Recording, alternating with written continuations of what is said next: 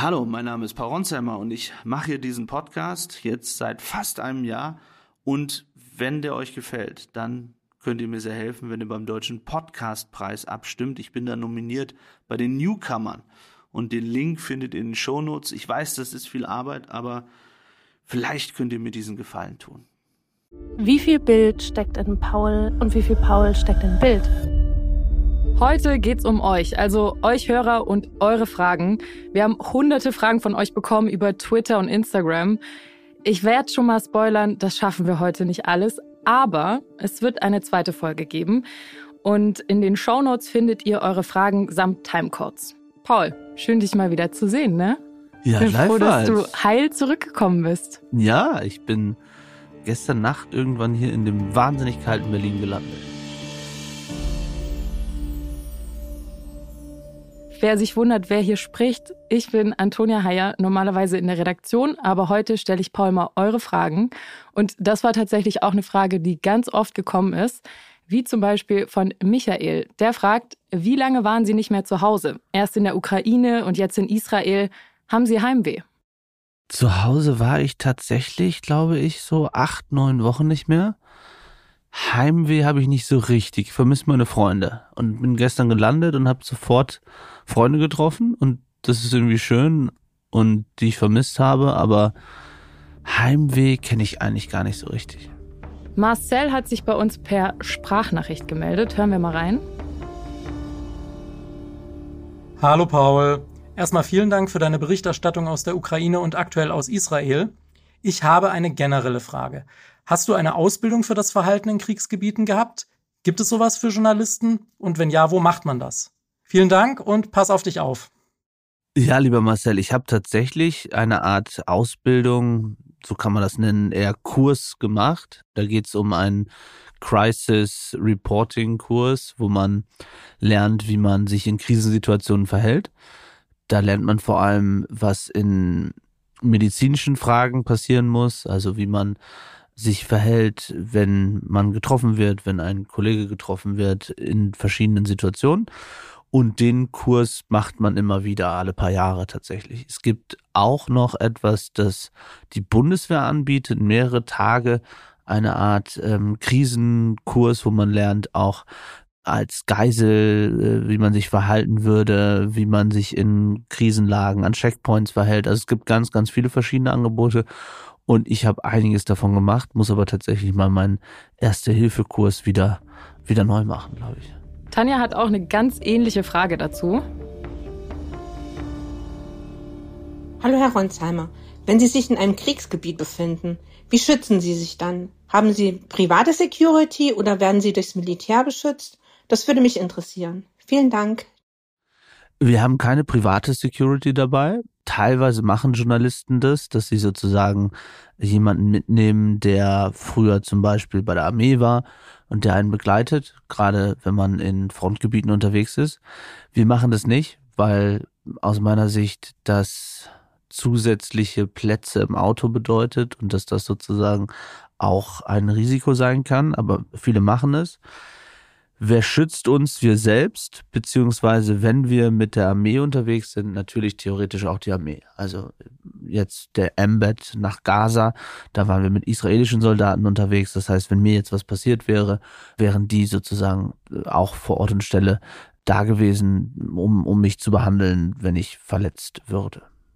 Maximilian fragt, was macht man in den Kriegsgebieten in der Freizeit, sofern es diese überhaupt gibt?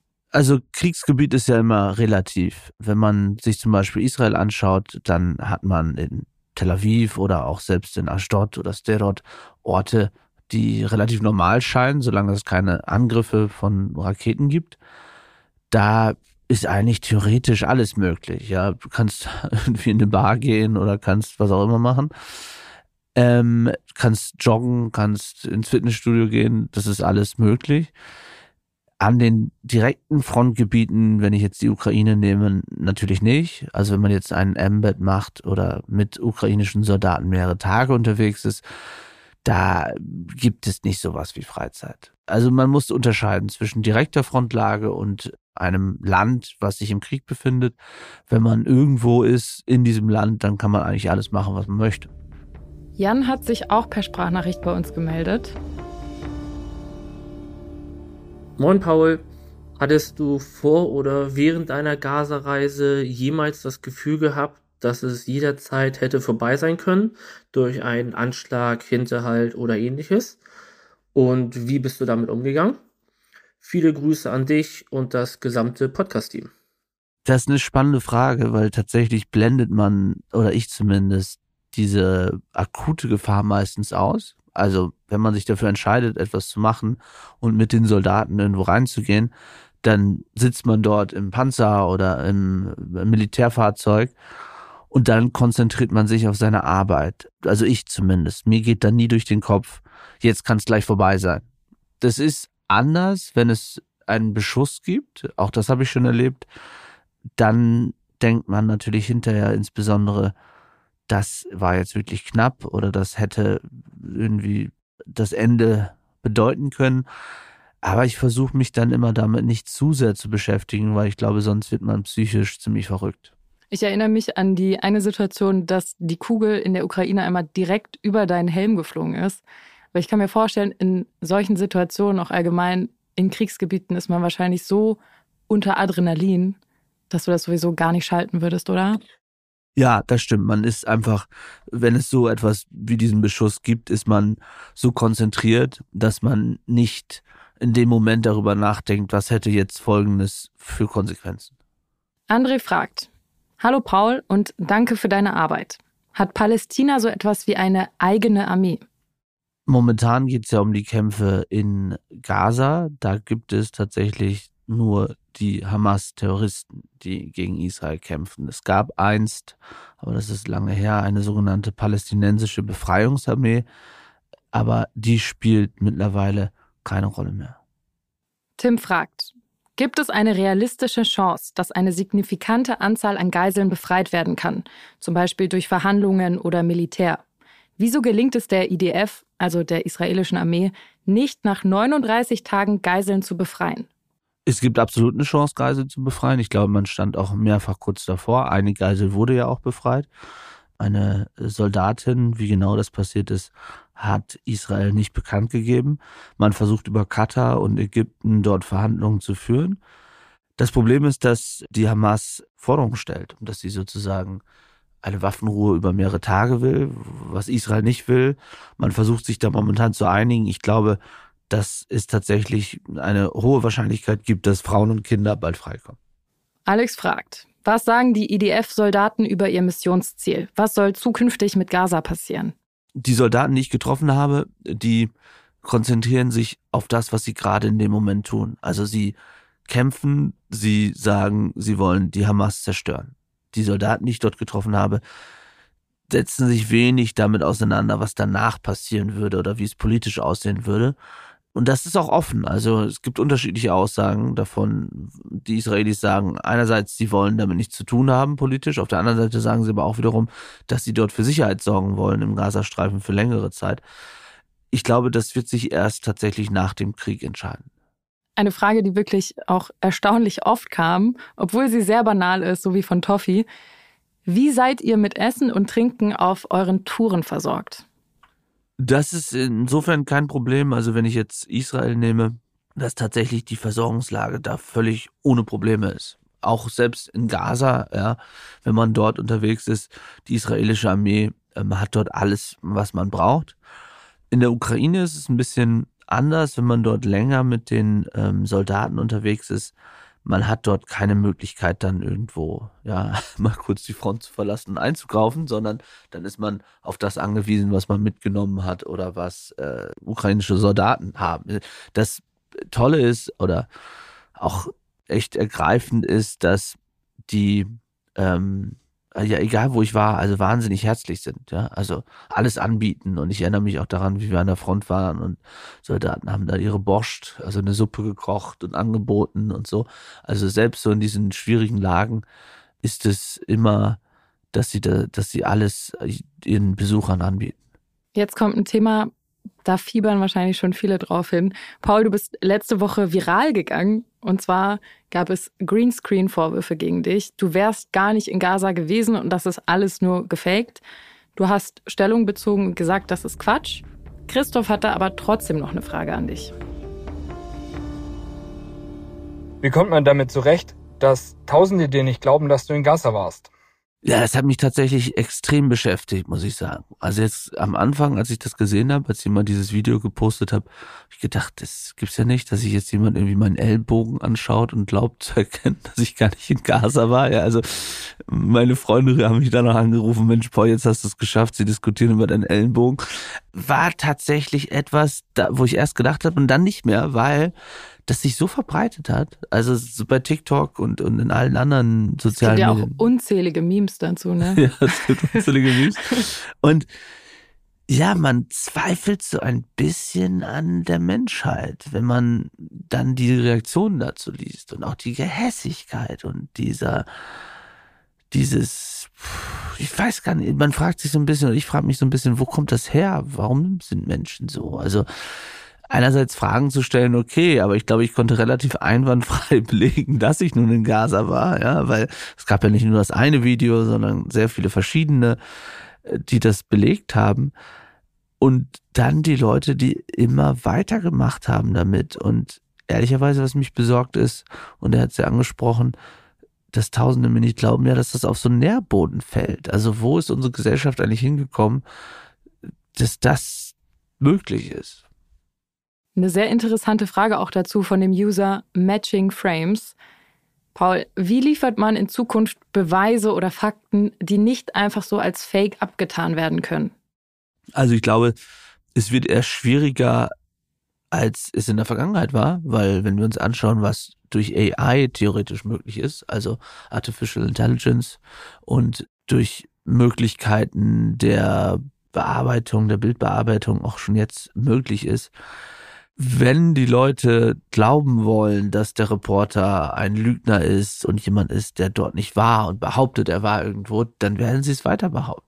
Das ist, glaube ich, wir kommen an unsere Grenzen. Ich meine, das Verrückteste war, glaube ich, dass Leute geschrieben haben, du kannst es nur beweisen, wenn du jetzt dein Flugticket und dein Hotelrechnung zeigst, wo du denkst, so Junge, guck dir doch mal an, wo ich die letzten Wochen berichtet habe ich glaube, die Leute sollten schon mal irgendwie den Journalisten, denen sie jetzt lange folgen, vielleicht auch irgendwie ein bisschen vertrauen, ja. weil ohne Vertrauen ist es halt auch nicht möglich.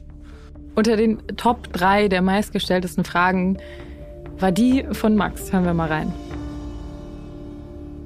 Wie kommst du damit klar? Also wie verpackst du das alles? Hast du da irgendwie im Verlauf der Zeit mal irgendwelche Skills entwickelt, wenn du in Krisengebieten unterwegs bist? Du gegebenenfalls irgendwelche Sachen siehst, die du nicht sehen möchtest oder die man allgemein nicht sehen möchte. Wie, wie verpackst du das alles für dich? Wie schaffst du das? Ich glaube, das schafft man gar nicht, ehrlicherweise. Also es, irgendwas bleibt in deinem Kopf und du, selbst wenn du willst, dass du das irgendwie vergisst, vergisst du es nicht und es ist irgendwie im Unterbewusstsein und man träumt davon und man denkt drüber nach.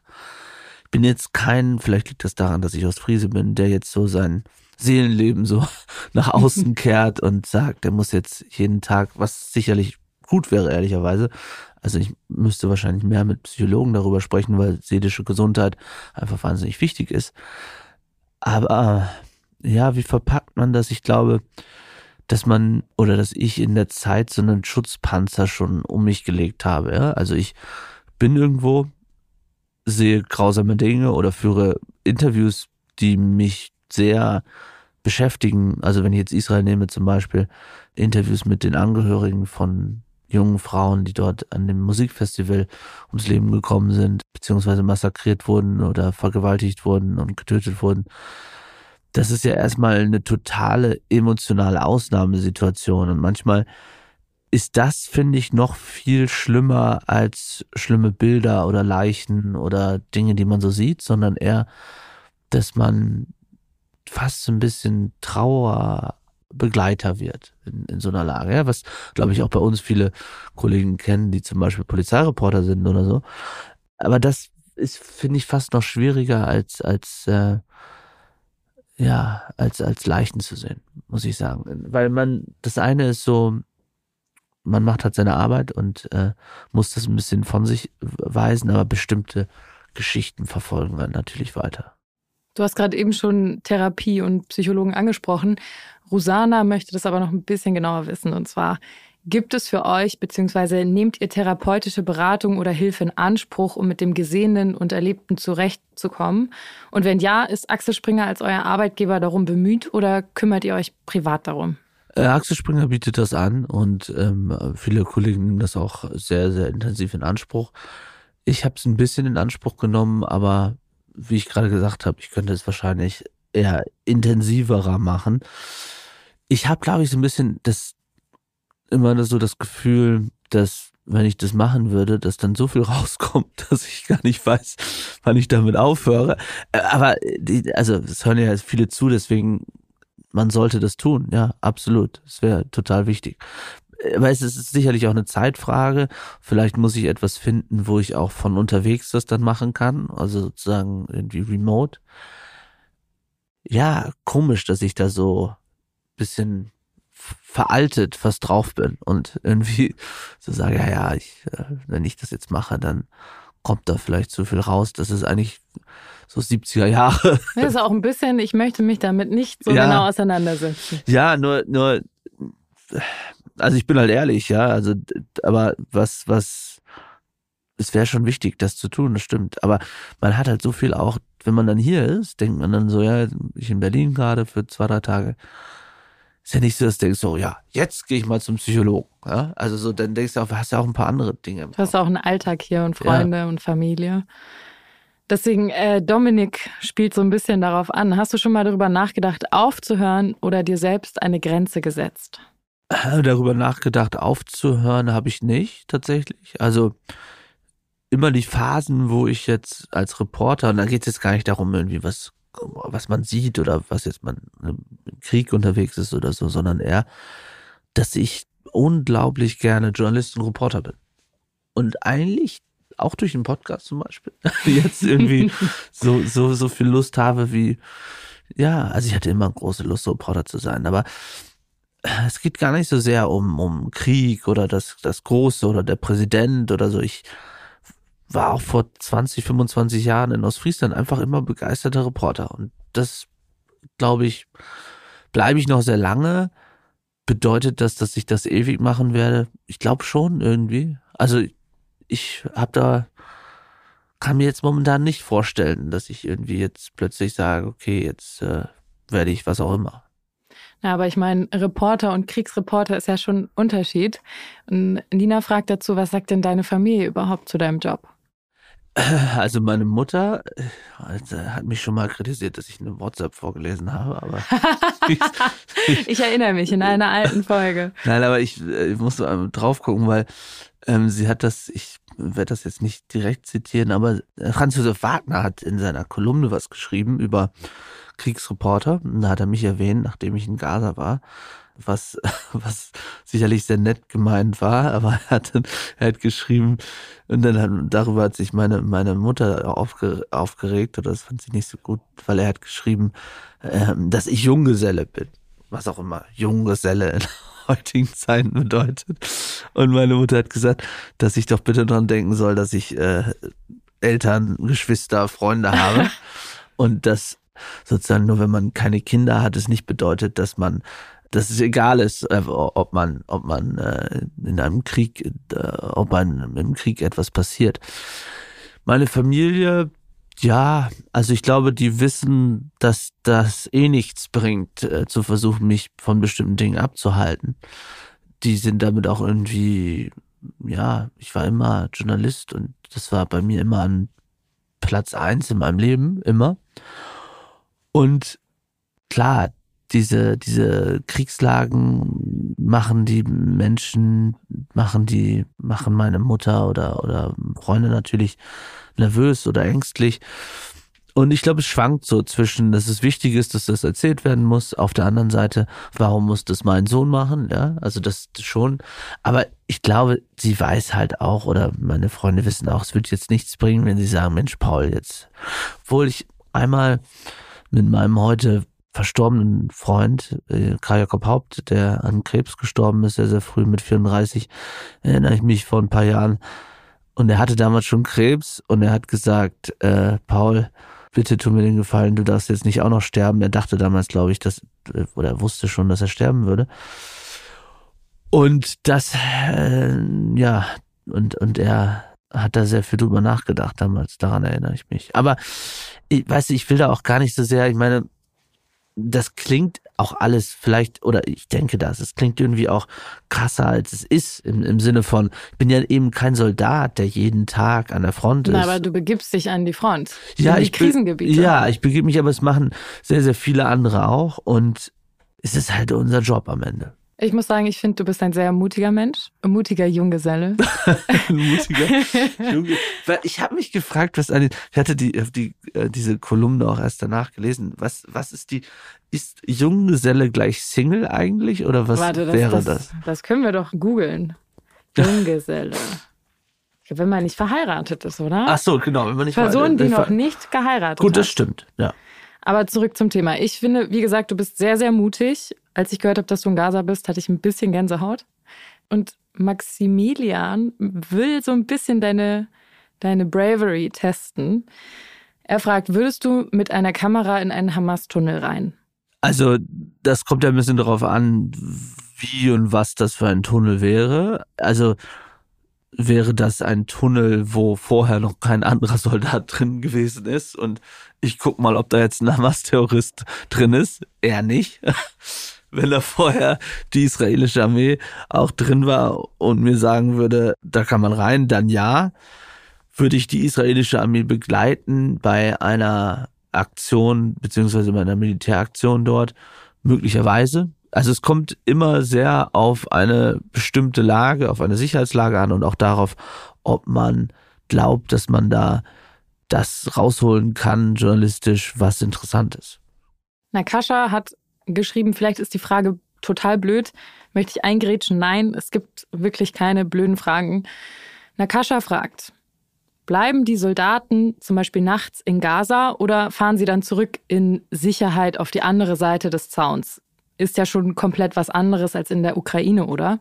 Tatsächlich ist es so, dass die meisten Soldaten dort bleiben, aber manche auch rüberfahren. Also es ist, es gibt beides. Also diese Soldaten versuchen ihre Stellung zu halten. Wenn du etwas eroberst, musst du ja da bleiben, weil sonst kommt der Feind sozusagen wieder und versucht es zurückzuholen. Das heißt, best bestimmte ähm, Flächen, da bleiben die Soldaten, aber Gaza und Israel ist halt sehr nah beieinander. Das heißt, man kann schnell tatsächlich mal über die Grenze und zurück und das machen auch einige Soldaten. In der Ukraine ist es so, dass ähm, es ein ganz anderer Krieg ist. Es ist ein Stellungskrieg, ist ein Krieg mit wahnsinnig vielen Schützengräben und Soldaten, die da seit Monaten ausharren, momentan in unglaublicher Kälte und unfassbaren Zuständen. Von daher ist es so, dass die Kriege auch nicht wirklich zu vergleichen sind. Und ich will jetzt gar nicht sagen, das eine ist schlimmer als das andere, aber es ist einfach sehr unterschiedlich. Alba fragt, gibt es sogenannte Anti-Hamas-Bewegungen unter Palästinensern im Gazastreifen? Die Frage kann ich nicht so richtig beantworten, weil ich zu wenig im Gazastreifen war, beziehungsweise mich zu wenig damit befasst habe. Wenn man mit Experten spricht oder Journalisten spricht, die dort waren, gibt es unterschiedliche Analysen. Die einen sagen, dass doch eine hohe Anzahl der Menschen die Hamas unterstützt hat. Sonst wären sie nicht seit 2006 in dieser Kontrolle. Natürlich ist es auch ein Terrorregime, natürlich haben die Menschen Angst, aber mein Eindruck ist schon, dass du eine gewisse Unterstützung in der Bevölkerung brauchst, damit du an der Macht bleiben kannst. Heißt das, es gibt gar keine Opposition? Nein, es gibt ähm, die Fatah zum Beispiel in anderen Gebieten. Es gibt andere Gruppen, die die Hamas kritisch sehen. Ich glaube, dass ein Ende der Hamas so grausam es ist für viele Zivilisten gerade.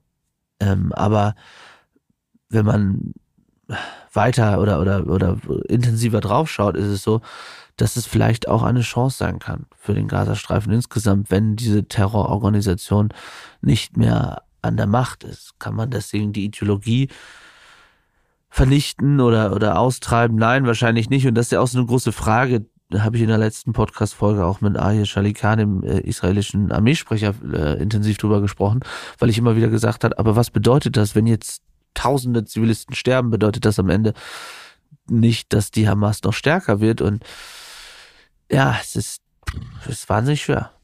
Resi fragt, hast du nach Interviews und Reisen wie jetzt gerade Albträume? Albträume habe ich häufiger, ja. Manchmal Träume, die sich immer wiederholen. Ich hatte, glaube ich, auch schon mal im Podcast erzählt, einen Traum immer wieder in der Ukraine-Zeit, dass ich dachte, dass Russen sich um uns herumgestellt haben und mich fassen würden. Und ich bin aufgewacht davon, wie ich irgendwie meinen AirPod gegen die Wand werfe. An manche Träume erinnere ich mich nicht, aber ich merke, dass ich irgendwie im Schlaf aufschrecke oder um fünf, vier, sechs morgens irgendwie aufschrecke. Ja, das passiert. Ich glaube aber, ja, in Ruhephasen. Ich habe schon wieder Angst vom nächsten Urlaub. Wann steht der an? Ja, es kommt drauf an, glaube ich, was passiert, aber ich hoffe im Januar irgendwann. Caroline möchte von dir wissen. Wie viel Bild steckt in Paul und wie viel Paul steckt in Bild? Interessante Frage. Ich bin seit 16 Jahren bei Axel Springer oder auch bei Bild, habe sehr, sehr viel hier erlebt, liebe meine Kollegen und auch das Medium. Sicherlich steckt in beiden von beiden einiges. Manchmal mehr, manchmal weniger. Also in Bild von mir steckt dann viel, wenn etwas gerade Großes in der Welt passiert, also in der Ukraine oder in Israel, weil ich dann eben viel berichte. Wie viel Bild steckt in mir? Ich glaube, ich habe sehr, sehr viel bei Bild gelernt, durch tolle Kollegen, Chefredakteure, äh, Reporter. Und ich verteidige auch die Bild immer wieder gegen Kritik. Ich finde manches nicht ganz fair, weil wenn die Leute dann sagen, ah, Bild ist schlimm oder aber der Paul ist ja netter oder wenn ich jetzt hier gestern Abend irgendwo unterwegs war und Leute dann zu mir kommen und, und über Israel reden wollen und sagen, Mensch, du bist doch der und der und bla, aber warum bist du denn bei Bild? Und dann sage ich mir, naja, also erstens es ist das größte Medium in Deutschland, was eine ganz, ganz große, früher hätte man gesagt, äh, ja, heute auch Reichweite. Und und man kann ja auch jetzt nicht sagen, irgendwie, ah, so, die sind böse, aber der ist okay, weil wenn die so böse wären, warum lassen die dann denen, also mich, das machen, was ich mache? Und ich kann immer nur sagen, also die Möglichkeiten, die ich hatte, aus allen verwinkelten Ländern dieser Welt zu berichten, und da geht es eben nicht nur um jetzt eine, eine Großlage wie in Israel oder dann in der Ukraine, sondern es geht um manchmal auch Kriege, wo niemand hinschaut oder Krisen. Und es kostet einfach wahnsinnig viel Geld, das zu machen. Ja? Also nicht nur ich bin sehr teuer. Nein. Nein. Ich meine, die Leute zu beschäftigen, die Fixer, die Fotografen, die Reisen, das ist einfach wahnsinnig viel Aufwand und sehr, sehr teuer und es machen nicht mehr viele in Deutschland. Daniela fragt, wie ändert sich dein Weltbild angesichts antisemitischer Bewegungen weltweit und Hamas? Ich glaube, ich, mein Weltbild hat sich nie, also verändert, weiß ich nicht, aber zumindest so viele Gedanken gemacht habe ich mir selten um die Welt und Deutschland wie seit dem 7. Oktober. Es hat mit ganz vielen Dingen zu tun, auch selbstkritisch oder äh, mir Fragen gestellt, wie war eigentlich meine Rolle 2015, als ich Reporter war und ganz viele Flüchtlinge begleitet habe. Und also ich habe mir selten so viele Gedanken gemacht darüber, einerseits über Deutschland, über die Welt, aber auch über die Arbeit als Reporter und als Journalist und ob wir bestimmte Dinge so klar ausgesprochen haben, schon 2015, 16, wie man es hätte machen müssen. Ich glaube, dass Journalisten, und das ist etwas, worüber ich lange nachgedacht habe, dass wir durch soziale Medien als Journalisten vielleicht zu sehr gleich marschieren. Also, wenn ich mir jetzt X anschaue für eine Zeit lang, ja, also es gibt zu wenig abweichende Meinungen, die dann nicht in ein Licht sofort gestellt werden, ja, also in, in einer Dis Diskursgesellschaft. Und wenn ich mir anschaue, wie auch ich reagiert habe, zum Beispiel 2015, 16 auf bestimmte Kritik, zum Beispiel auf den Hinweis, dass unter Flüchtlingen auch sehr viele sein können, die antisemitisch sind. Da bin ich zu wenig drauf eingegangen, glaube ich, als, als Reporter und auch als, als Journalist. Vielleicht, weil ich auch dachte und, und, und wollte, dass das irgendwie funktioniert. Und ich, nochmal, ich glaube auch nicht, dass das alles falsch war 2005. Das meine ich damit nicht. Aber ich meine, dass bestimmte Weltbilder doch schon erschüttert wurden. Und meins auch auf eine Art. Also, ich kann mich bis heute erinnern, wie ich auf einem Flüchtlingsboot saß und neben mir schreiende Babys und das Wasser in dieses Boot kam und die Menschen Angst um ihr Leben hatten. Und da denkst du als Reporter natürlich, mein Gott, wir müssen jedem Einzelnen helfen. Unbedingt. Und wir müssen jeden retten. Denke ich auch heute noch. Aber gleichzeitig denke ich, was hat das für Konsequenzen für verschiedene Gesellschaften? Und welche Konsequenzen für Deutschland? Und was zu was führt was? Und wie kommen wir damit klar? Und das sind so Dinge, die und das war die Frage, mich extremst, extremst beschäftigen seit dem 7. Oktober. Phil fragt, was erdet dich und was ist deine Motivation? Mich würde erden, wenn ich einen Hund hätte. Gerade war ich beim Friseur und habe einen Hund getroffen. Ich liebe Hunde, aber leider kann ich keinen Hund haben. Ist, glaube ich, die Story of my life. Meine Eltern haben mir nie erlaubt, einen Hund zu haben, als ich klein war. Und dann wurde ich Reporter und dann konnte ich nicht mehr äh, einen Hund haben. Aber äh, mein Freund hatte früher mal einen Hund und das hat mich sehr geerdet. Ansonsten meine Freunde, glaube ich, sehr. Also viele Freunde, die ich aus Friesland habe, noch aus meiner ganz alten Zeit, aus Aurich, auch andere Freunde aus Berlin. Und am liebsten über etwas zu reden, was nicht mit meiner Arbeit zu tun hat, weil tja, es ist halt echt so, ne? Du kommst irgendwo hin, kommst gerade wieder, hast neun Wochen, eigentlich 24-7 nur über ein Thema gesprochen kommst in eine Bar und sagst, ach, du bist doch der Paul Ronsheimer aus. Wie lange dauert der Krieg noch? Was ist das? Und denkst so, well, ja. Immer im Dienst. Immer im Dienst. Nein, man will ja auch nicht unfreundlich sein und die Leute sind ja ehrlich interessiert, aber tatsächlich hilft mir am meisten mit Freunden über ganz, ganz profane Dinge zu sprechen, die vielleicht so gar nichts mit Krieg zu tun haben oder auch nicht mit Politik. Obwohl über Politik rede ich auch privat gerne. Und was ist deine Motivation? zu berichten, meinst du, oder? Ja, Phil fragt, was dich antreibt so, was als, mich, äh, als ach, Reporter. Sorry, jetzt habe ich ganz politisch eine Frage nicht beantwortet. Ähm, was treibt mich an als Reporter? Ich glaube, erst einmal muss man sich von diesem Gedanken verabschieden, dass Reporter sozusagen irgendwie das aus wahnsinnig moralischen Gründen tun, was sie tun, ja? Also im Sinne von, ich will irgendwie die Welt verbessern oder so, oder ich, so dieses, ne, was, was, ja, Mensch und so. Nee, ich bin Reporter, weil ich diesen Job liebe, weil ich wahnsinnig gerne Reporter bin, Journalist bin. Ich habe als kleines Kind die Lokalzeitung gelesen und fand es faszinierend, wie irgendwelche Fotos da reingekommen sind und wollte das immer wissen. Und dann wurde ich Lokalreporter und dann wurde ich Sportreporter und dann so, ich fand's super spannend, einfach in Gemeinderatssitzungen zu sein und irgendwie dann aber diese eine kritische Frage zu stellen, die dann so dazu führt, dass darüber debattiert wird. Also erst einmal, ich liebe, liebe diesen Beruf. Das zweite ist, und das ist vielleicht dann etwas, was man als hehres Ziel nennen könnte. Ich glaube schon, dass es wichtig ist, in diesen großen Krisenlagen äh, vor Ort zu sein, zu versuchen, Dinge einzuordnen, zu verstehen, und das zu transportieren einer größeren Masse, was hier gerade passiert. Und das treibt mich schon an. Und dann vielleicht das dritte, gibt es schon auch etwas, wenn man so lange zum Beispiel, wie ich über die Ukraine berichtet, dass es einem wichtig ist, dass das Thema nicht völlig vergessen wird. Das ist auch etwas, was mich gerade sehr beschäftigt durch den Israel, durch den Krieg ähm, in Israel. Ist dass man natürlich auch eine Verantwortung hat gegenüber denjenigen, über die man berichtet, ja, dass man diese nicht vergisst, dass man nicht einfach irgendwo hinfährt und Leute trifft und nie wieder an sie denkt. So, ich glaube, das wäre unehrlich und das ist auch etwas, was, was ich immer versucht habe, immer, immer irgendwie in Kontakt zu bleiben und natürlich auch zu versuchen, den Leuten, wenn ich was tun kann, ihnen irgendwie zu helfen. Danke, Paul. Gerne.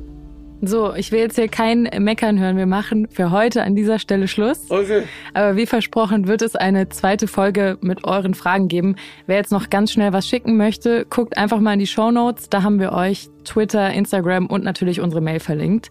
Danke für euren ganzen Support. Wir würden uns natürlich auch riesig freuen, wenn ihr uns eine Bewertung da lasst, zum Beispiel auf Amazon. Aber nur fünf Sterne. Nur ne? fünf Sterne. Ich habe gesehen, dass unsere Bewertung von 4,8 auf 4,6 gesunken ist. Das, Das kann nicht, ja wohl Leute. nicht wahr sein. Das geht nicht. Bitte, bitte, bitte. Lasst fünf Sterne da auf Amazon, Apple, Spotify, wo auch immer ihr hört.